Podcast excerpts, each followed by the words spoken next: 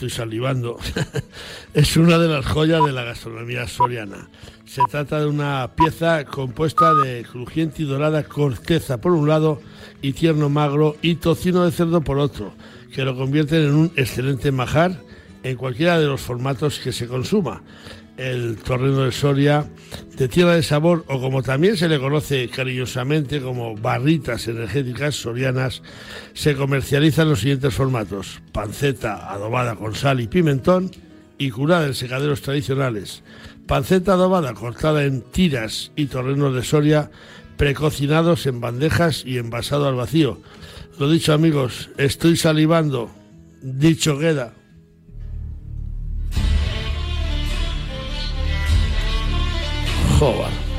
Torrenazos de Soria, qué ricos son. Son muy ricos, sí. Le voy a mandar este corte a lo de la denominación geográfica, a ver si nos venden unos, unos torrendos baratos, porque si tengo que ir a Soria, me los he comido riquísimos en, donde Jaime La Peña, en la cafetería El Templo, en, su, en, su, restaurante que tiene allí en Soria, pero claro, ir a Soria a comer un torreno, igual le pedimos, le hacemos un pedido a estos amigos sorianos que tienen estos torrenos en, incluidos en, los productos de Tierra Sabor. Amigos, que hemos llegado al final del programa 503 de Atenazón. Así que tenemos que dar las gracias a quienes nos ayudan a realizarlo, a Marcos Barril, nuestro compañero de los controles técnicos, que está magnífico, a Chus Rodríguez y a Jesús Pérez Baraja en la producción y llegados a este punto Adiós con el corazón, decimos desde Atenazón Dulce Rojo y Leo juntos. Dulce, yo me voy a marchar para el barco en un rato. Yo. ¿Te quedas, te en la playa? A la playita, sí. Ya voy a la playita y a preparar, que es que me voy mañana. Ay, madre, ay, madre. Vuelvo a casa. Ya, mañana se acaba lo bueno, que se le va a hacer? El domingo se acabó lo bueno. Claro. Así que vamos a disfrutar de esto que nos queda de estar por aquí. Hay que aprovechar, sí. Y ya os contaremos quién ganó ese trofeo de pesca de altura internacional Open. En el barco que vayas tú, seguro que ganas. Pues, pues, el año pasado estuve con ellos, quedamos segundos y en pues Fuerteventura también. Este año no vamos a Fuerteventura, ¿eh? Ya, ya, ya. Así que. Aprovechamos Gran Canaria. Nos iremos a Gran Canaria, vamos, lo vamos a disfrutar en Gran Canaria vamos a disfrutar más que, que un ratón encima de un queso. ya estamos disfrutando, ya estamos, terminando de disfrutar. Es una pena. Lo bueno se acaba pronto, pero vamos, muy agradecida a esta isla y a la gente que cómo nos ha tratado, cómo nos está tratando. impresionante.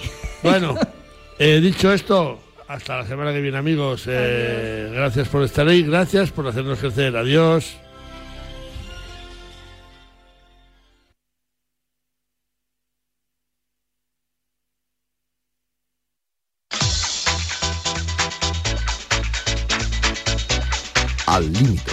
Con Fernando Soria.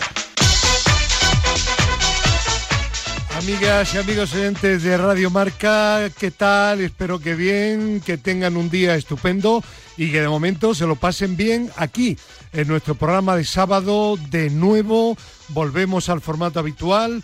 Eh, sábado hablando mini tertulia de fútbol, posteriormente atletismo y terminamos en la segunda parte hablando de temas relacionados con la práctica deportiva y con la salud a través del deporte y también, como no, de España se mueve. Y mañana domingo el especial Tertulia Límite donde profundizamos en el deporte de alto rendimiento con Chema Buceta, Gerardo Cebrián, el profesor López Nombela, Pedro Calvo, Joe Llorente, Pedro Manonelles en definitiva, el deporte de alto rendimiento comentado por los grandes especialistas y que han sido protagonistas también de la competición deportiva.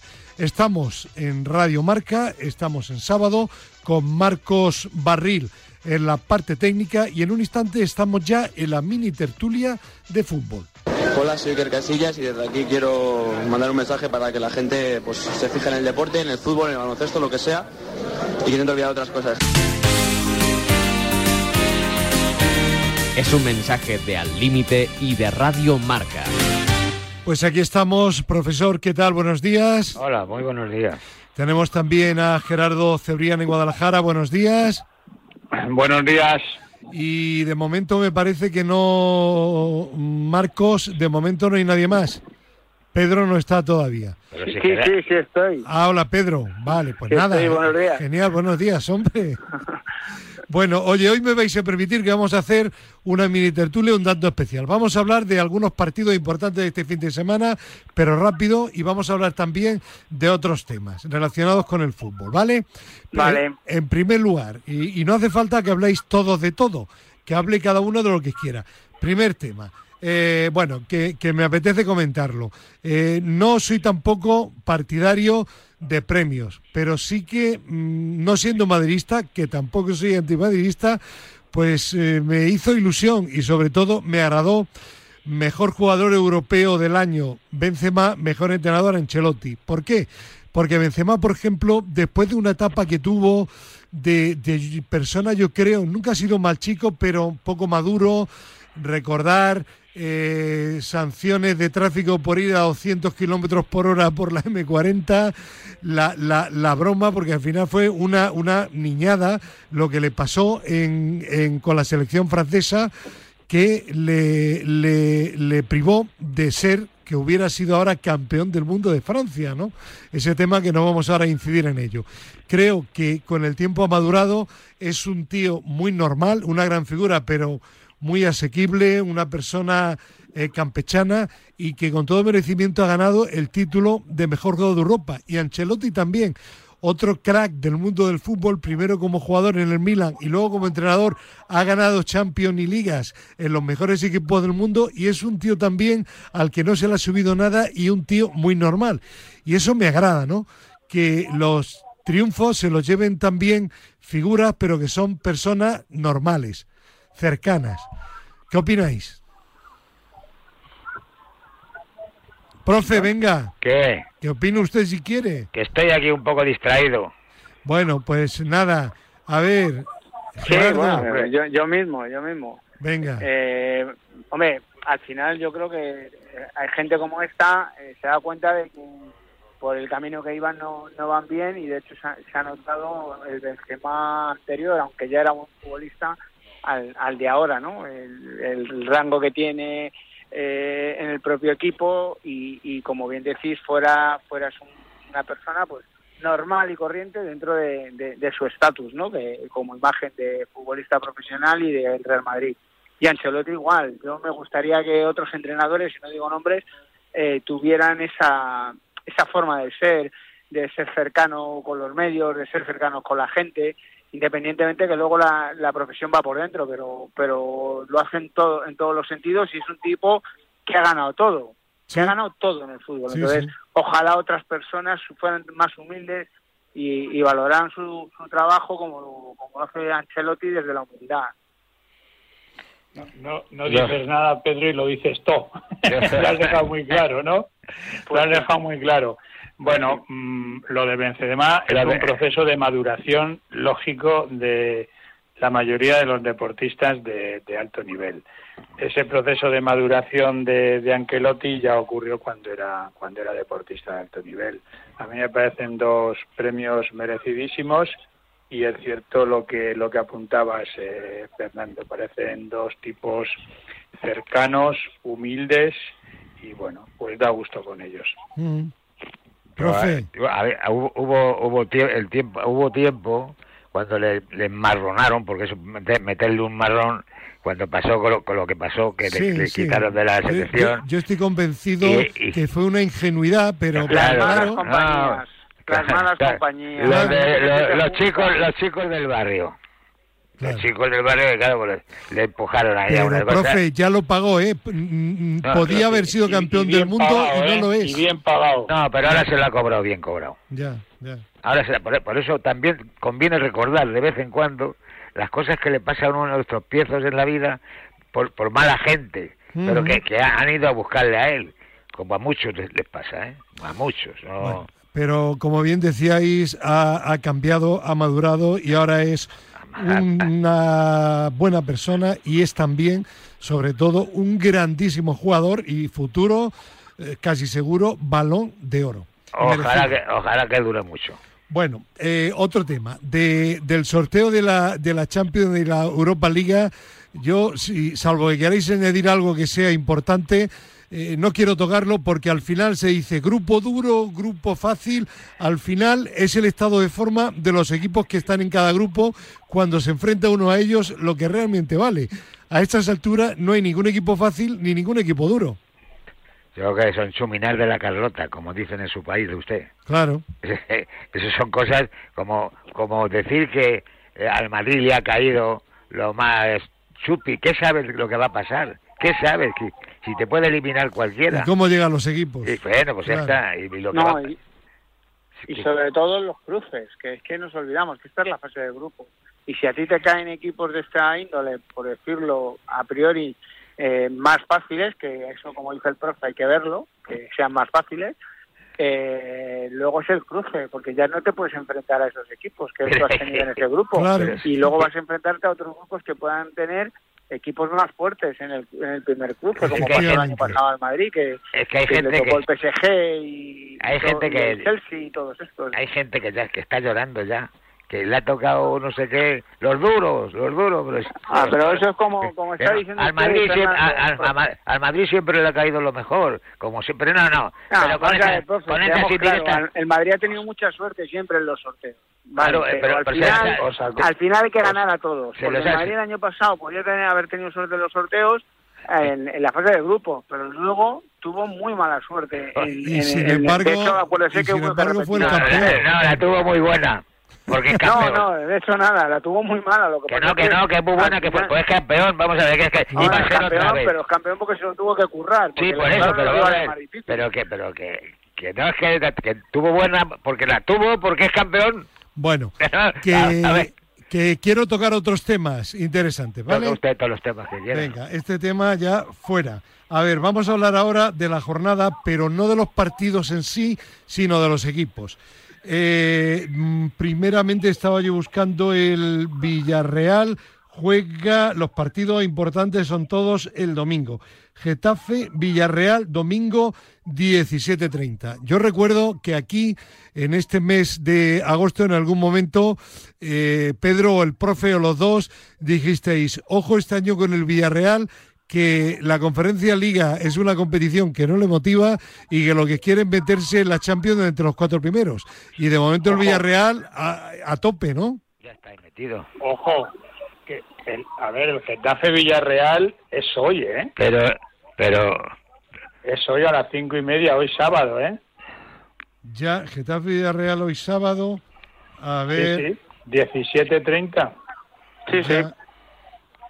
No, no, perdón, perdón perdón, perdón. No, domingo, domingo 17.30. Lleva razón, es el domingo, perdóname, sí, sí. Vale. Perdón. vale. Eh, es la Real Sociedad, eh, el Real Sociedad es el de vale. bueno, a ver, ¿qué, qué me decís del Villarreal? ¿Os parece que, que están en línea de estar luchando por Europa, por la Champions esta temporada? Sí, además que tiene un equipo, un equipo bueno, un equipo que lo, lo, lo pelea bien y está muy bien preparado y, muy bien aleccionado. Yo creo que la disciplina que tiene ese equipo, bueno, y, algunos jugadores son, son maestros. Y un entrenador que yo creo que es más humilde que, que el Cholo Simeone, porque se adapta, se adapta al rival, y no como el Cholo que quiere que todos los equipos se adapten al juego de contraataque del Atlético de Madrid. ¿no? pero es que este, este está más estudiado este ha, rodado por las carreteras de la ruta, de, la ruta del queso y todo eso. No creas que, que este, este trae historia. Claro. A ver, Pedro. Bueno, yo digo que ahora estamos a principio de temporada. Eh, hay que tener pies en el suelo. Eh, yo creo que es un equipo que ya lo hablábamos, que ha empezado muy bien. se ha reforzado bastante bien este año, además. Eso y, como, y como decíamos, eh, es un equipo bien estructurado en todas las fases del juego el entrenador es un entrenador que no le importa condicionarse al juego del rival, si se tiene que condicionar, buscando dentro de su modelo de juego jugar de la forma que juega, pero si se tiene que condicionar, se condiciona para buscar el bien de su equipo. Y si consigue mantener esa línea durante la temporada, va a estar arriba y con opciones de Champions. Y ojo, y lo estamos diciendo, si mantiene esta línea durante toda la temporada, ¿por qué no puede optar al título? Bueno, yo eso lo, veo... Este, está entrenado para eso. Lo veo, ¿eh? lo veo complicado, pero bueno. Venga, vamos a pasar a, otro equipo que juega el domingo 19.30 Barcelona-Valladolid. ¿Con qué Barcelona nos quedamos, Gerardo? ¿Con el de la primera jornada o el de la segunda? Yo espero que, se queden con el de la primera, con el de la primera jornada. Porque tú eres madridista. Contra, Con el que se dio contra el Rayo Vallecano, espero y lo deseo. Pero no creo que vaya a ser así, ¿eh? yo creo que yo creo que el Barça eh, su nivel real se vio eh, contra en Anoeta. ¿eh? Ya.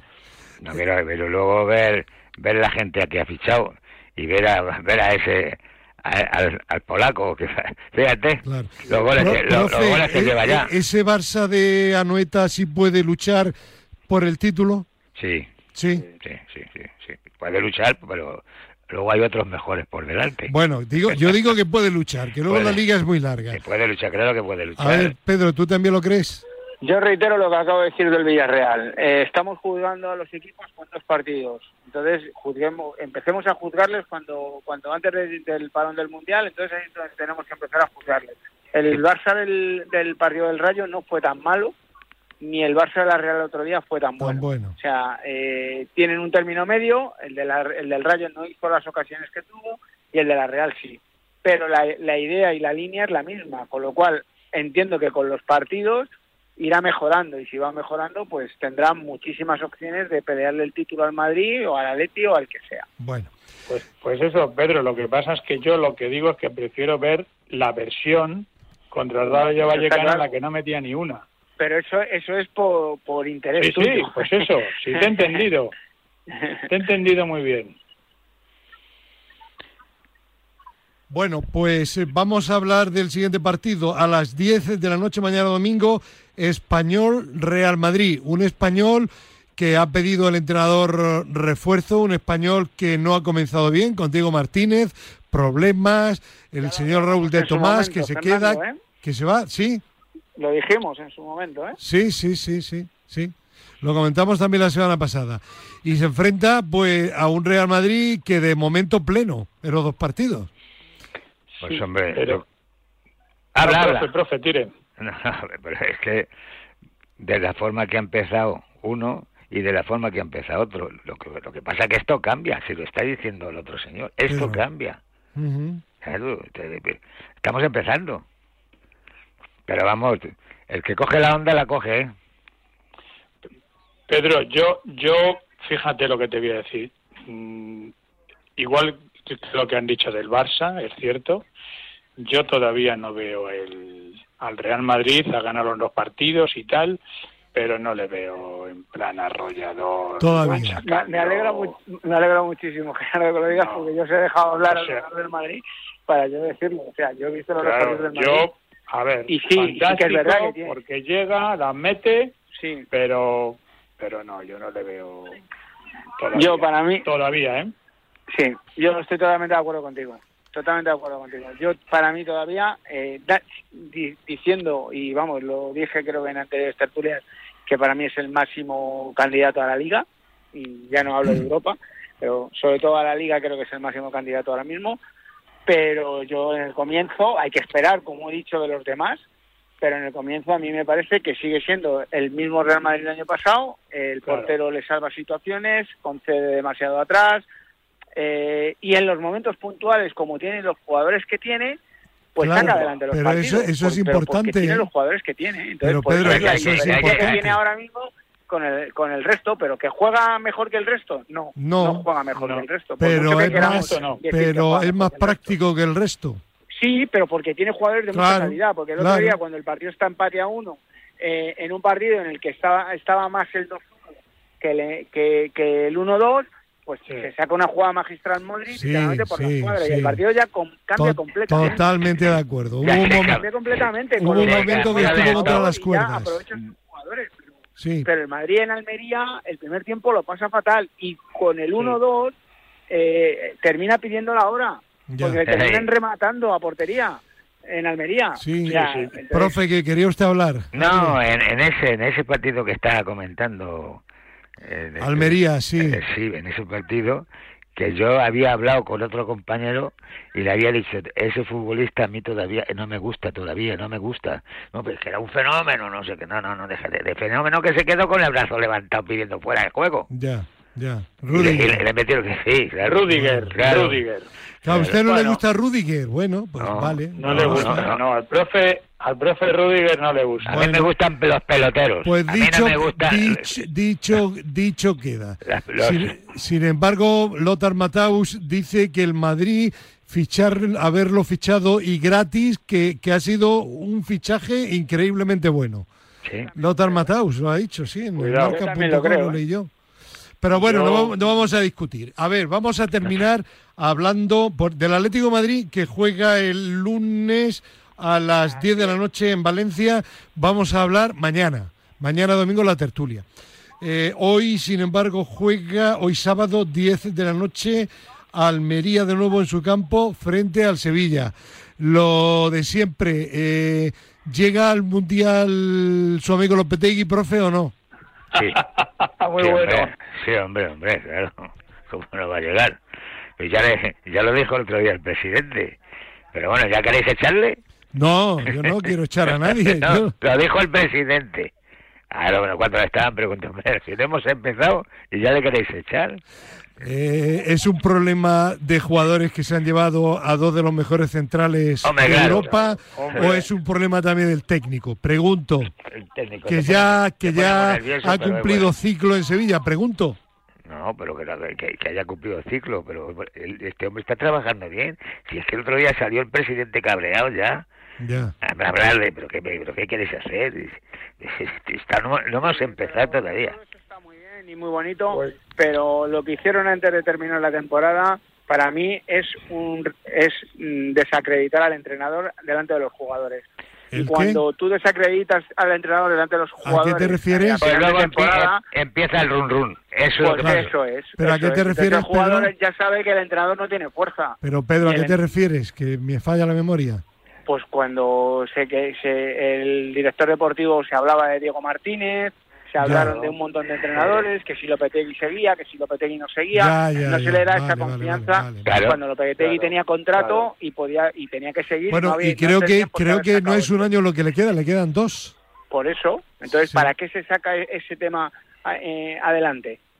Porque a alguien le interesaba sacar ese tema adelante porque este, todo el mundo ha sabido que Lopetegui y Monchi la temporada pasada estaban a tiros. Ya, ya, Estaban a tiros. Ya. Es, sabido pues por todo el mundo, vamos. O sea, entonces al final eso lo que haces es eh, perjudicar al entrenador porque le, haces perder fuerza con el vestuario. el vestuario ya sabe pues, que a la mínima va afuera. que te empieza, las miradas luego en los vestuarios ya son diferentes. ¿eh? Cuando empieza el run run Venga, Gerardo, pon el punto y final. No, no, punto final. Rompo una lanza por el Almería. Para mí, el, Almería es favorito en casa contra el Sevilla. Muy bien. Pues, profesor no, López... No, hagas eso, hombre, no hagas eso. ¿Cómo me dices eso? Profesor López profe. Cada uno opina lo que quiere. Profesor López Nombela y Pedro Calvo, que gracias y que mañana volvemos en la tertulia y hablamos del Atlético de Madrid, ¿vale? Vale. Un abrazo para ambos. Adiós. Bueno, seguimos con Gerardo y hablamos ahora, Gerardo, ¿te parece de atletismo? Venga. Y tengo una sorpresita para ti. A ver, cuéntame. Chema Uceta, buenos días. Hombre, buenos días, ¿qué tal? Buenos días, es sábado, ¿qué tal? No quería, Chema Uceta, perderse tus comentarios sabios. yo quiero aprender del maestro Gerardo Cebrián y y no me perdería esta tertulia ni loco. Así que qué bien si encima puedo participar. Muchas gracias. Bueno, mañana domingo hablaremos largo y tendido de la actuación española en el Europeo de Múnich. Hoy del Campeonato Mundial a nivel general. A nivel de marcas, a nivel de competitividad, ¿se puede hablar de un gran campeonato o no? No, no, no. Un gran campeonato no. Ten en cuenta que solo ha habido dos mejores marcas mundiales del año. Una la logró, la logró el lanzador Novitsky, una de ellas, eh, y creo recordar que la otra la hizo Tento Glow en longitud. No, luego, hombre, sí que hubo eh, varias mejores marcas europeas del año. Una de ellas. Pero solo del año. Sí, sí, no, del año. No, récord del mundo y récord de Europa no hubo ninguno. Digo, mejores marcas mundiales del año, solo dos. Ya. Y mejores marcas europeas, sí, hombre, ahí hubo ocho. Eh, pero, tampoco, pero tampoco es tanto. La de Asiel Martínez, claro, se espera algo más, pero eh, tener en cuenta que la temporada ha sido larguísima, con un campeonato del mundo, unos Juegos de la Commonwealth entre medias, una temporada absolutamente atípica y por eso no se puede hablar de, un gran campeonato en cuanto a marcas. Sí que ha habido actuaciones estelares. ¿Qué, te impresionó a ti más? Y luego hablamos de lo que menos. Bueno, me impresionó la holandesa Fenke Bol, que ganó el 400, ganó el 400 metros vallas y derrotó ella solita a la formación polaca en el 4x400 que eran increíble las polacas las polacas metieron a tres mujeres en la final de 400 y el 4x400 se lo llevó se lo llevó Netherlands Países Bajos y luego eso en cuanto a mujeres para mí eh, fue la, la, reina indiscutible del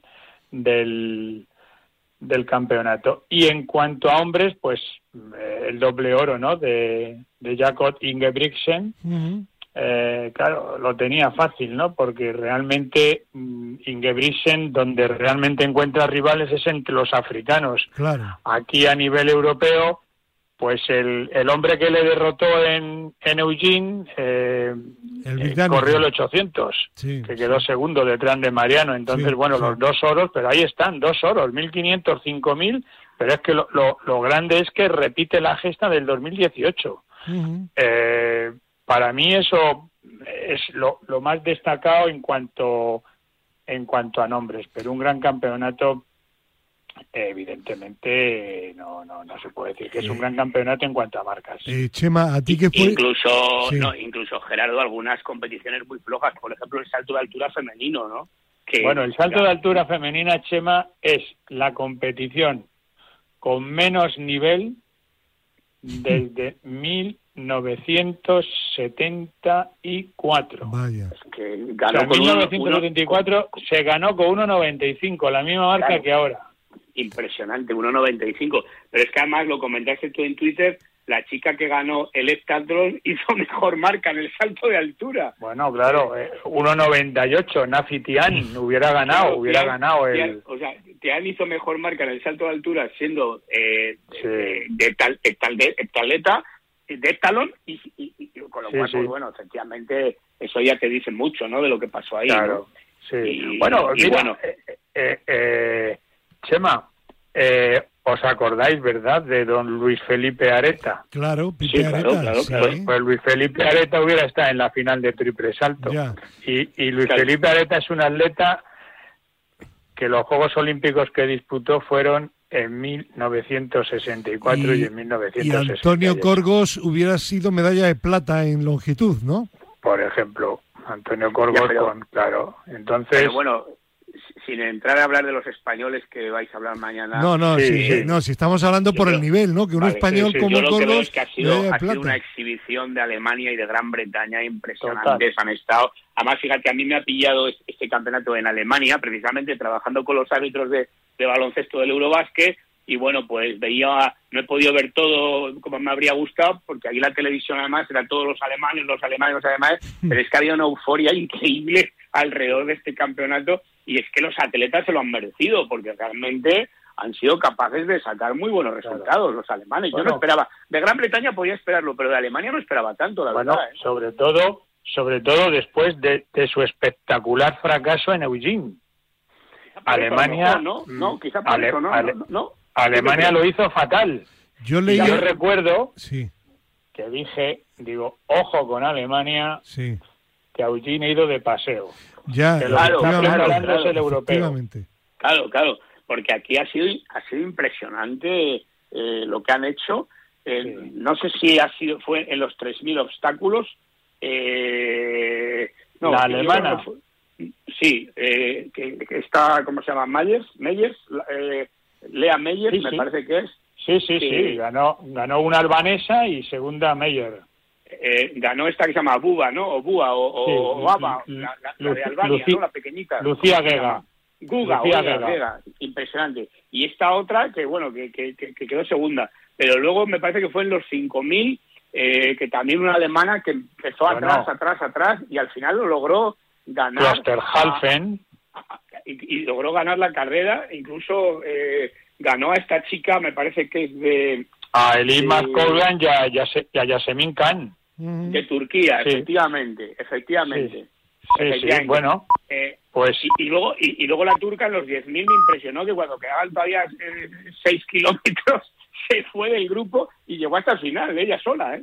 Sí, sí, bueno, esa, esa turca que ya que ya había sido campeona de Europa antes, ¿eh? En, 10.000. No me acuerdo ¿eh? del nombre ahora mismo, pero, pero, fue impresionante esa carrera y luego en los 5.000 intentó hacer lo mismo, pero claro, ya, Pues fue superada por la alemana, ¿no? Pero bueno, eh, la euforia en el estadio era tremenda realmente, ¿no? Eh, se veía. La gente lo vivió con una pasión tremenda, pero es que respondieron muy bien el, equipo de Alemania, ¿no? Y luego y luego otro detalle, claro, Polonia con 14 medallas en total, es que es admirable, ¿no? Lo de Polonia es ¿eh? admirable, la verdad. ¿eh? Cuidado con Polonia, que lleva dos competiciones seguidas ganando la Superliga. Que sabéis que es la competición por equipos. Sí, sí, Cuidado con Polonia, ¿eh? Tienen gente en todas las pruebas, además, bueno, polacos y polacas por todas partes, ¿no? Realmente, ¿no? ¿Dónde, ¿Dónde radica el milagro polaco? No, eh, bueno, Polonia es un país con tradición de atletismo. Lo que pasa que ahora eh, tener en cuenta que también falta Rusia y entonces ellos en las pruebas de lanzamientos, que es uno de sus fuertes y en los saltos, pues evidentemente ahora son más fuertes, ¿no? Pero Polonia es un país que siempre ha tenido grandísimos atletas. Acordaros de, de campeón olímpico de pértiga, o acordaros de Malinowski, campeón olímpico de 3.000 obstáculos, de, de, Sola, campeón olímpico de altura, de Irene Erceviska, campeona de, de 100, 200 y 400. A ver, Polonia es la leche. Y, y Chema, me imagino que, que, te llamó la atención, eh, todo el mundo está hablando, el bajo papel de Francia, bueno, pues Francia nueve medallas. Lo que ocurre es que no sacó ningún oro. Pero de oro nada, sí, es verdad. Claro, pero, pero nueve medallas y, y está por finalistas. Y, y bueno, hay un problema en el atletismo francés, tienen algunos problemillas con técnicos, pero ya verás el año que viene ahí de cara a los Juegos Olímpicos de París. Pero claro, tendrán que, pero además con la materia prima que tienen, ¿no? Porque oh, tienen ahí a unos pigardos que dice, Dios mío, estos tendrían que correr mucho más, ¿no? Realmente. ¿no? Eh, permitirme una pregunta para que no se quede en el tintero, porque el tiempo vuela. Eh, aparte de Francia, ¿qué más, Gerardo, te ha decepcionado? Decepción como tal, sí. Eh, esperaba algo más de Italia, después del papelón que hicieron en, en Eugene, y esperaba también algo más de, de Países Bajos también después del papelón que, hicieron en Eugene. Pero aquí sí que se ha visto que tanto, igual que unos países se han reservado para, para competir en Múnich, eh, entre ellos Alemania y España, eh, ha habido otros que el campeonato de Europa ya les ha venido muy largo. Y, y, los dos que, concretamente Italia y, y Países Bajos, sus prestaciones en en, en los campeonatos del mundo estuvieron muy por encima de su prestación en el campeonato de Europa desde mi punto de vista. Y bueno me ha gustado mucho me ha gustado mucho también Suiza eh, hasta un nivel a un nivel altísimo siendo un país tan pequeñito y luego se ha vuelto a ver de la universalidad de este deporte no de una señora de Albania que te gana el 3000 obstáculos y una señora de Montenegro que te queda segunda en, en la prueba de altura, un, país que, que, sin ninguna tradición, antes claro, bajo el paraguas de Yugoslavia, ¿no? Pero el campeonato, volviendo al principio, Fernando, hay que darle eh, valor porque era la tercera gran competición del año y, y yo creo que hay muchos atletas que, que han llegado fundidos. Muy bien. Oye, pues, oye Gerardo, ¿crees que, crees muy que rápido, puede Chema, repetir esto a, nivel mundial o no? ¿Cómo, cómo? ¿Crees que Bol puede repetir esto en los 400 metros y los 400 vallas a nivel mundial? No, No, hombre, tiene ahí a, a la, ¿cómo se llama? La campeona plumarquista mundial, campeona olímpica, eh, ahí lo tengo en la punta de la lengua. La, em, no, no, no, es imposible. En 400 eh, tiene... Mm, eh, no, no, es nada. O sea, ya, ya, se vio en, en Sidney McCaffrey. Eh, está claro que no, ahí no, no, no puedo. Bueno, disculparme, pero el tiempo apremia. Que muchísimas gracias a Gerardo Cebrián y a Chema Buceta. Y mañana domingo analizamos en la tertulia en profundidad la actuación española. ¿Os parece? Muy bien. Sí, claro, claro, claro que sí. Perdona, tú, tú, dices, te refieres a Mu, ¿no? A la estadounidense Mu, ¿no? no, esos 800. En los 800 metros, perdona, es verdad. no, sí, sí, Sidney Marlaugin, campeona olímpica y plumarquista mundial de 400 metros vallas. Miller y Hugo, Miller Uivo, Miller Uivo. Y Miller Uivo en 400 metros lisos. Muy bien. bueno, hasta mañana, un abrazo. Adiós, adiós, un abrazo.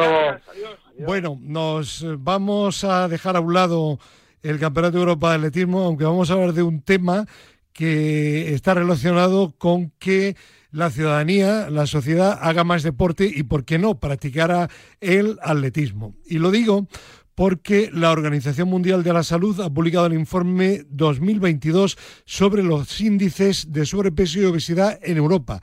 Y el dato me parece que no es nada bueno. El 60% de los adultos y un tercio de los menores padecen una de estas dos enfermedades, alcanzando proporciones epidémicas. Tenemos comunicación telefónica con Alberto Lecube, vicepresidente de la Sociedad Española para el Estudio de la Obesidad. Eh, Alberto, ¿qué tal? Buenos días. Hola, muy buenos días. ¿Qué tal? Pues bien, aunque un poco, un poco preocupados, ¿no? Porque los informes que van saliendo, eh, en vez de mejorar, yo me atrevería a decir, aunque solo tengo el dato en la mente, que empeoran un poco lo anterior, ¿no? Sí, eh, la prevalencia de obesidad es muy elevada en, nuestra sociedad y no hay ningún indicio que muestre ninguna mejora ni en los últimos años ni nada que indique que tenga que mejorar en los siguientes. Es que son datos importantes, 60% de los adultos y un tercio de los menores. Sí, eh, es decir, la obesidad no es una enfermedad que se limite únicamente a la gente adulta, sino que también nos preocupa mucho lo que ocurre con la infancia, con los adolescentes, porque he sabido que un niño con obesidad tiene muchas posibilidades de convertirse en un adulto con obesidad. Claro. Eh, y por tanto, eh, es tener una cantera que sabemos que seguirá con esa patología a lo largo de toda su vida. Eh, se habla en el informe de que va alcanzando proporciones epidémicas. ¿Esa afirmación se puede considerar como algo grave o no? Sí, bueno, el porcentaje es, es palmario. 60% de la población con problemas de peso eh, es más de más de la mitad, es la mayoría de la población. Eh, eso es epidémico y pandémico y, y es muy importante porque eso repercute en la salud, no solamente en la calidad de vida, sino en la salud de las personas que sufren esta enfermedad y repercute posteriormente en nuestra sociedad a nivel económico, porque supone una carga económica en cuanto a salud, en cuanto a bajas de trabajo, en cuanto a, muchos más problemas que se generan que, que con el futuro va a ser difícil de poder soportar. Eh, bueno, hay además, eh, Alberto, otro, otro, otro dato y es que la, la, OMS alerta de que ningún país está llevando a cabo medidas para frenar estas cifras. Bueno, yo tampoco creo que sea rotundamente que no hacen, yo imagino que no, que no ponen en marcha suficientes medidas. Hay que tener en cuenta que, prácticamente ningún país tiene reconocida a la enfermedad como a la obesidad como una enfermedad y tampoco España. Y por tanto, eh, es difícil poner en marcha eh, programas de prevención y de tratamiento eh, a una enfermedad que no está etiquetada como tal. Eh, en cuanto a financiamiento de fármacos, en cuanto a puesta de campañas. por tanto, es un problema y me parece muy bien que la OMS insista en ello y haga pensar que debemos cambiar esa filosofía y, considerar ya sin ninguna duda a la obesidad como una enfermedad. Eh, ¿No se había planteado, y ahí creo que también ha sido, tuvo algo que ver este tema para que se considerara enfermedad a la Comisión Europea? Sí, eh, también desde la Sociedad Española de Obesidad eh, tenemos esta lucha desde hace tiempo de insistir a nuestras autoridades y también insistir a nivel europeo que forzar y convencerles de que la obesidad es una enfermedad. En los, en los siguientes años, en el año 2025, tiene que haber una reunión de Naciones Unidas en las que se tienen que volver a, a decidir que a nivel a nivel de todo el planeta qué, qué, nuevas eh, situaciones patológicas son esa enfermedad y esperamos que en este año eh, podamos afirmar y conseguir que, la obesidad pase a ser una enfermedad reconocida por todos los países del mundo. Y si los especialistas, eh, médicos, nutricionistas, profesionales de la actividad física reiteran que eh, esto es un problema, más que un problema, es una enfermedad. Eh, ¿Por qué hay esa reticencia a considerarla una enfermedad como tal? Durante muchos años se ha culpabilizado al paciente con obesidad de, tener ese problema. Y estamos, y cuesta cambiar esa, esa mentalidad de muchos profesionales y también de, de, la, de la comunidad política. Eh, pero no es así, la obesidad es una enfermedad compleja, con muchísimos mecanismos que hacen difícil su tratamiento, eh, en la que la nutrición y la actividad física son importantes, pero no son los únicos factores que, intervienen, y que es una enfermedad crónica y recidivante. Y por tanto, hasta que no comprendamos y sepamos eh, evidenciar esto y convencer a todos los estamentos de que es así, las cosas seguirán siendo difíciles. Eh, por último, este porcentaje, 60% de adultos sobrepeso u obesidad y un tercio de los menores eh, a nivel europeo, ¿las cifras son similares, mejores o peores aquí en España? Eh, España está a la cabeza de, las cifras de, obesidad. Peor, aquí peor todavía, ¿no? sí, estamos, sí, sí, somos un país destacado, desgraciadamente destacado en este aspecto. Bueno, pues que, que, de una vez y para siempre las autoridades que hablan mucho dicen que sí, que van a hacer cosas, realmente las hagan, porque el tiempo va pasando y todo esto incide luego en otras enfermedades. Por ejemplo, recuerdo que cuando la pandemia, que no ha terminado, del COVID o la COVID, como prefieran llamarlo, eh, estaba eh, en pleno auge, se hablaba y estudio de que las personas con obesidad y sedentarismo pues eran más propensas y tenían menos facilidad para salir de, la enfermedad si adquirían el COVID, ¿no? Es decir, que al final todo esto está relacionado con otras muchas enfermedades. Sí, muy cierto, y no solamente con el COVID, sino también la obesidad es una enfermedad de gatillo para favorecer la aparición de alteraciones como diabetes mellitus tipo 2, enfermedades cardiovasculares y algunos tipos de cáncer. Por tanto, más que destinar recursos a tratar la diabetes, cardiovascular, el cáncer, deberíamos destinar recursos a prevenir su aparición tratando la obesidad. Está claro. Pues Alberto Lecube, vicepresidente de la SIDO, muchísimas gracias por la presencia una vez más aquí en el límite en Radio Marca y esperemos eh, que entre todos, cada uno con nuestro modesto granito de arena, podamos conseguir que esa tendencia cambie, no solo en España, sino en Europa y yo diría que a nivel mundial. Gracias y buen fin de semana. Muchísimas gracias y, también gracias por el interés por la enfermedad. Pues seguiremos en la lucha. Gracias. Adiós. Bueno, pues vamos a cambiar de escenario y nos vamos a ir ahora a la Universidad Francisco de Vitoria, a su decana de la Facultad de Ciencias de la Salud y directora del grado en Ciencias de la Actividad Física y el Deporte, Nuria Mendoza, que creo que está ya al otro lado del hilo telefónico. Nuria, ¿qué tal? Buenos días. Hola, buenos días. Eh, bueno, no vamos a hablar del tema de la obesidad, pero es un tema también que eh, desde la Facultad de Ciencias de la Salud de la Francisco de Vitoria preocupa y mucho también, ¿no? Sí, exactamente. Es todo relacionado con el deporte de personas con discapacidad en España. Claro que sí. Bueno, pues eh, el motivo de nuestra llamada esta semana a Nuria es porque junto a Luis Leardi Raúl Reina y David San y Javier Pérez ha recibido o recibió eh, recientemente el Premio Nacional de las Artes y Ciencias aplicadas al deporte por la publicación del libro del deporte de las personas con discapacidad. Pues en primer lugar, Nuria, felicidades. Muchas gracias, la verdad que ha sido todo un honor recibir ese premio. Ha debido de ser un momento emocionante recibirlo junto a los junto en presencia de los máximos responsables del deporte en España, pero también de la realeza, ¿no? sí, así ha sido. La verdad que eh, bueno, estábamos emocionados todos, pero hasta que no lo vives allí ese día no te das cuenta ¿no? de la importancia que tienen estos premios, sobre todo por la visibilidad que se le puede dar después. Bueno, y este libro, este libro blanco de la discapacidad, del deporte eh, de personas con discapacidad, imagino que ha debido de ser un trabajo evidentemente eh, muy profundo, un trabajo brillante, pero un trabajo además que ha debido de llevar mucho tiempo, ¿no? Pues sí, la verdad que sí. Eh, nosotros, bueno, pues este libro se publicó en el 2019 eh, pero estuvimos bueno durante dos años trabajando en él y fue un libro promovido por el CERMI, que es el Comité Español de Representantes de Personas con Discapacidad, el Comité Paralímpico y la Fundación ONCE.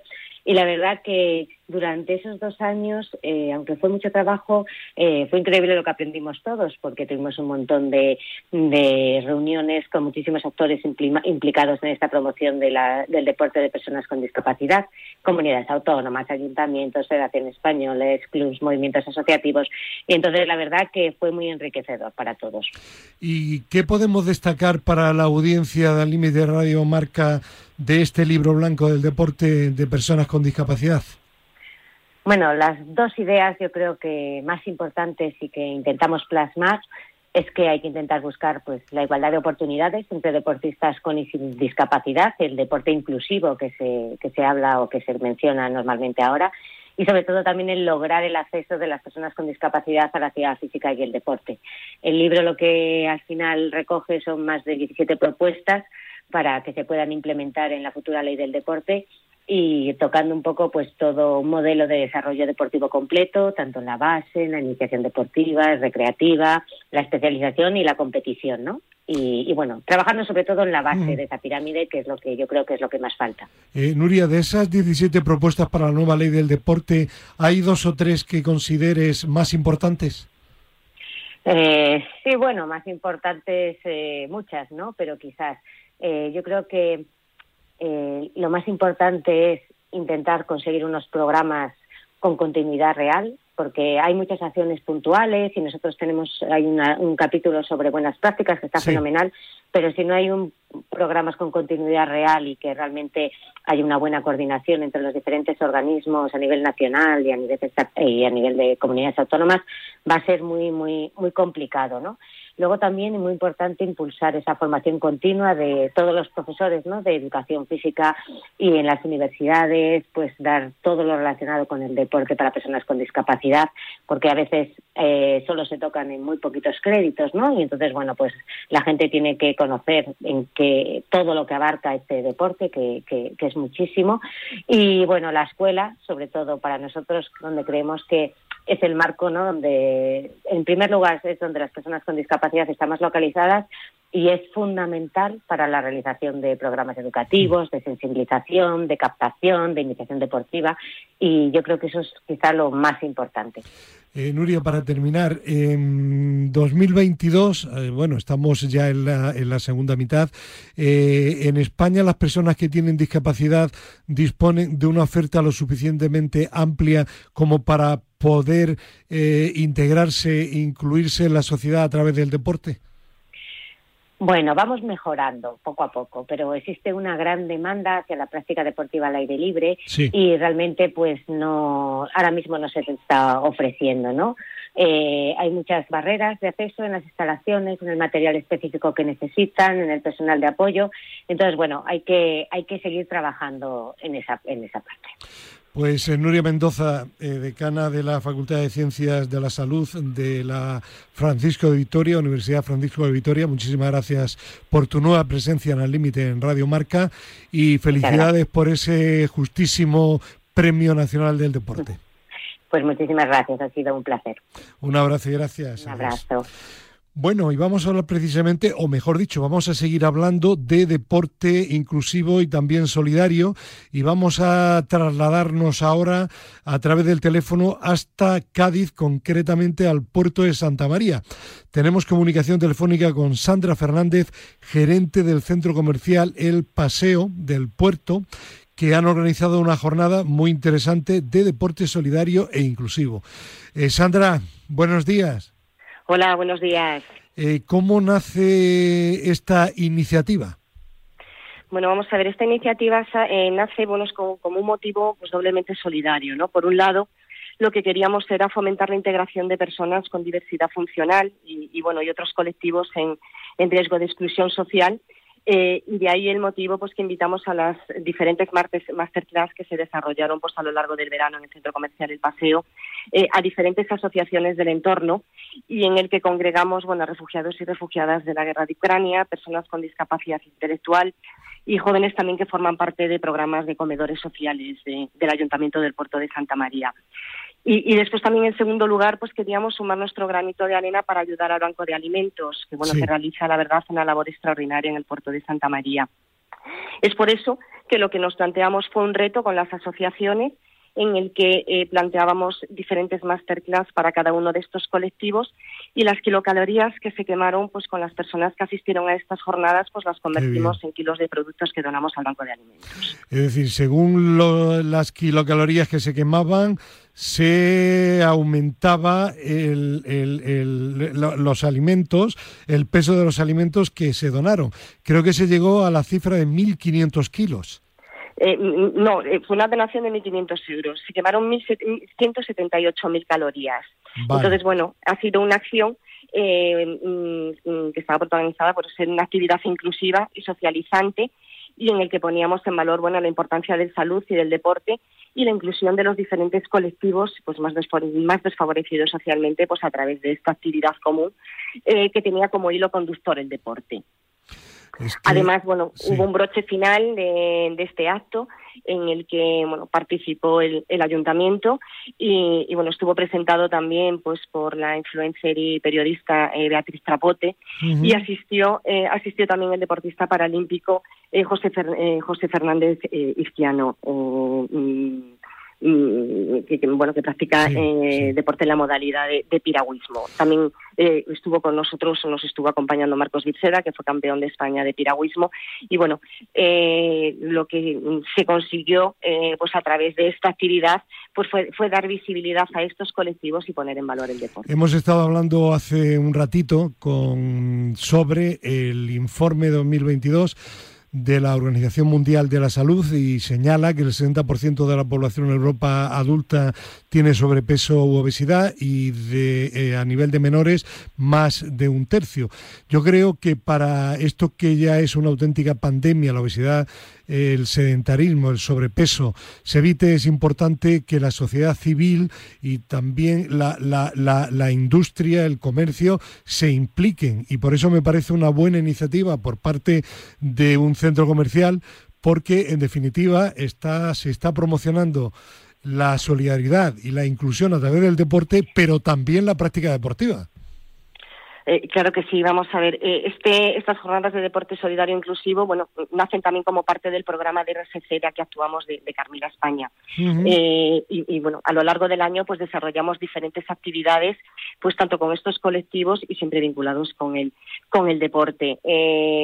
concretamente, pues lo que fue el encendido de Navidad del año pasado pues eh, también bueno, hubo un reto deportivo solidario en el que hubo una donación al Banco de Alimentos eh, y, bueno, el reto era pues alcanzar un número determinado de kilómetros pedaleando en bicicletas estáticas. Pues Incluso, bueno, finalizó, eh, finalizó el evento con, con el encendido a través de una bicicleta dinamo que lo realizó Mila Cuevas, que es campeona mundial, que fue campeona eh, mundial de, de, peso. Pues Entonces, bueno, eh, es algo que, se realiza en el centro comercial a lo largo de las diferentes pues actividades que se llevan a cabo a lo largo del año y que lo ponemos en valor. Por todo ello, Sandra Fernández, eh, felicidades y que continúen estas iniciativas después del verano también.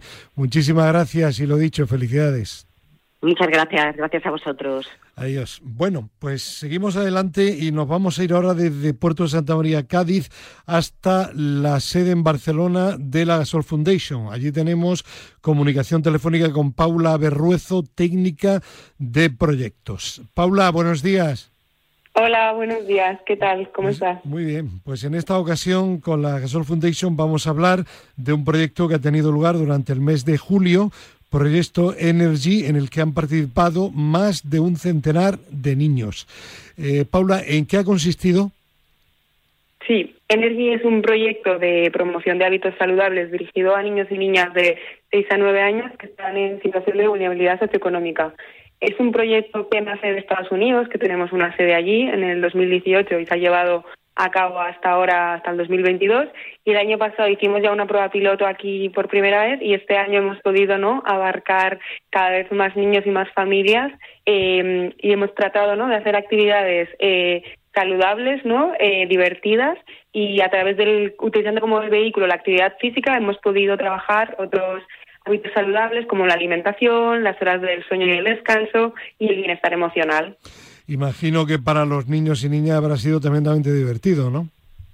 Sí, la verdad que lo hemos pasado estupendamente. Hemos eh, trabajado conjuntamente con siete entidades eh, locales, ¿no? Que trabajan ya con niños y niñas durante todo el verano, ¿no? Para dar esa continuidad, ¿no? Y cerrar ese, eh, abrir ese espacio de vacaciones y dar continuidad a las actividades de, las niñas y los niños y poder no eh, activar eh, activarles jugando eh, no ofreciendo también ese espacio y sobre todo que sea saludable y, vinculando a la familia también no y haciendo que participe. Claro es que siempre decimos aquí que sobre todo a determinadas edades los más pequeños más que el deporte como tal lo importante es que hagan ejercicio a través de juegos que sean divertidos. Esa es la clave para que se enganchen no Totalmente. Nosotros decimos, eh, no cuando tenemos todo marcado como queremos que funcione el taller, lo más importante es disfrutar, eh, que disfrutemos como equipo, que disfruten los niños y así todo funcionará. Y no a través de la risa, del juego, del vínculo afectivo del niño y el adulto, no a través de la amistad, no de trabajar los valores. Eh, esa es la parte más divertida y al final la que genera más beneficios. Eh, me apuntan también en el guion del programa de hoy que durante esta actividad se ha trabajado también otros temas que están relacionados de alguna forma como las horas de sueño y el bienestar emocional. Exacto. Hemos tenido la oportunidad de trabajar con las niñas y los niños dos veces por semana, un, un día como equipo de la Gasol Foundation y un día no, ese equipo de, entidad que está allí presente y a través de la actividad física y a través del juego de lo que estábamos hablando hemos podido no trabajar y reír eh, hablando sobre otros hábitos, no las horas y la calidad del sueño, que es un hábito no que a veces en verano puede verse afectado ¿no? con la rotura de la rutina y también este bienestar emocional no tan importante eh, y tan presente durante todo el curso, pero también queremos que esté presente en vacaciones. ¿Habrá continuidad eh, el año que viene? Sí, este año continuaremos, continuaremos haciendo estos proyectos de promoción de hábitos saludables y, y también no seguimos con la segunda edición del estudio Pasos y con diferentes iniciativas a través de diferentes de sensibilización a través de diferentes canales. Pues la Gasol Foundation siempre luchando, trabajando para que los índices de obesidad y sedentarismo infantil en España disminuyan, que es ese tema del que hemos estado hablando anteriormente. Pablo Aberruezo, felicidades en nombre de la Gasol por esta nueva iniciativa y seguiremos en contacto para que podamos contar muchísimas iniciativas vuestras aquí en Al Límite en Radio Marca, ¿de acuerdo? Genial, muchísimas gracias. A ti, buen fin de semana, un abrazo, adiós. Un abrazo. Bueno, pues la recta final, como no, hoy tenemos aquí en vivo y en directo en el estudio número 2 de Radio Marca a Fernando Soria Hernández, director de la Oficina de Proyectos de España se mueve. Fernando, ¿qué tal? Buenos días. Hola, buenos días. Hemos hablado en diversas ocasiones de una serie de proyectos europeos que se han presentado directa o indirectamente desde el Instituto España se mueve. Eh, parece que la semana que viene podría haber ya al menos un anticipo de resultados de qué proyectos se han aprobado. Sí, la semana que viene, tanto mi compañero Mar de como yo eh, estaremos aquí en el programa para contar a todos los oyentes las, las últimas novedades del programa Erasmus Plus. Ya están empezando a salir los resultados de, eh, de, los proyectos presentados y esperamos que la semana que viene tengamos muchas más novedades y demos eh, información completa. El hecho de que vayáis a estar, tanto tú como Marc, intuyo que significa que alguna buena noticia habrá que contar, ¿no? Algo hay, sí, algo hay. Sí. La semana que viene saldremos de duda. Bueno, y mientras la programación televisiva en Teledeporte, programa deportistas que continúa, y el próximo jueves, si no hay cambio de día, en principio jueves día 1 de la semana que viene, programa ya número 9, Deportistas en Teledeporte. Pues tendremos un reportaje sobre la importancia del deporte en la mente, porque recordemos que el deporte es una eh, es algo muy transversal. Herramienta. Es una herramienta, efectivamente, muy transversal, que trabaja no solo a nivel físico, sino a nivel emocional y a nivel mental. Tendremos también una historia de superación, en este caso Roberto Serravalle. Contaremos también con una nueva entrevista saludable y acudiremos a varios eventos deportivos, como es el Campeonato del Mundo de Vuelo Acrobático el primer memorial de fútbol Florentino Bravo y luego también las jornadas de deporte solidario